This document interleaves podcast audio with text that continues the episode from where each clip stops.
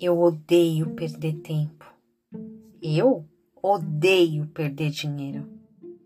Eu odeio perder as minhas roupas. Eu odeio perder meus amigos.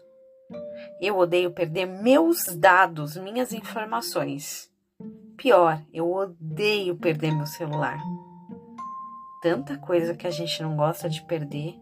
Claro, é tanta luta para conseguir conquistar, economizar, salvar. Perder é um grande contrassenso e ninguém vai gostar muito disso mesmo. Mas parece aqui que a gente tem um grande problema nessas frases. Um problema de, do real proprietário dessas coisas. E tem aqui algumas verdades que podem comprovar isso de maneira muito enfática. 1 Coríntios 10, 26 do Senhor é a terra e tudo que nela existe. Deuteronômio 10, 14.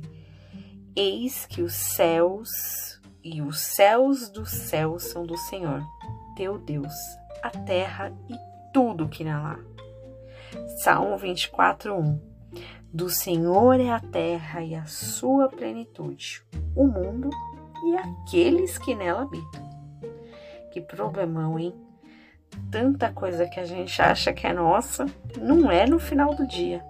É tudo dele.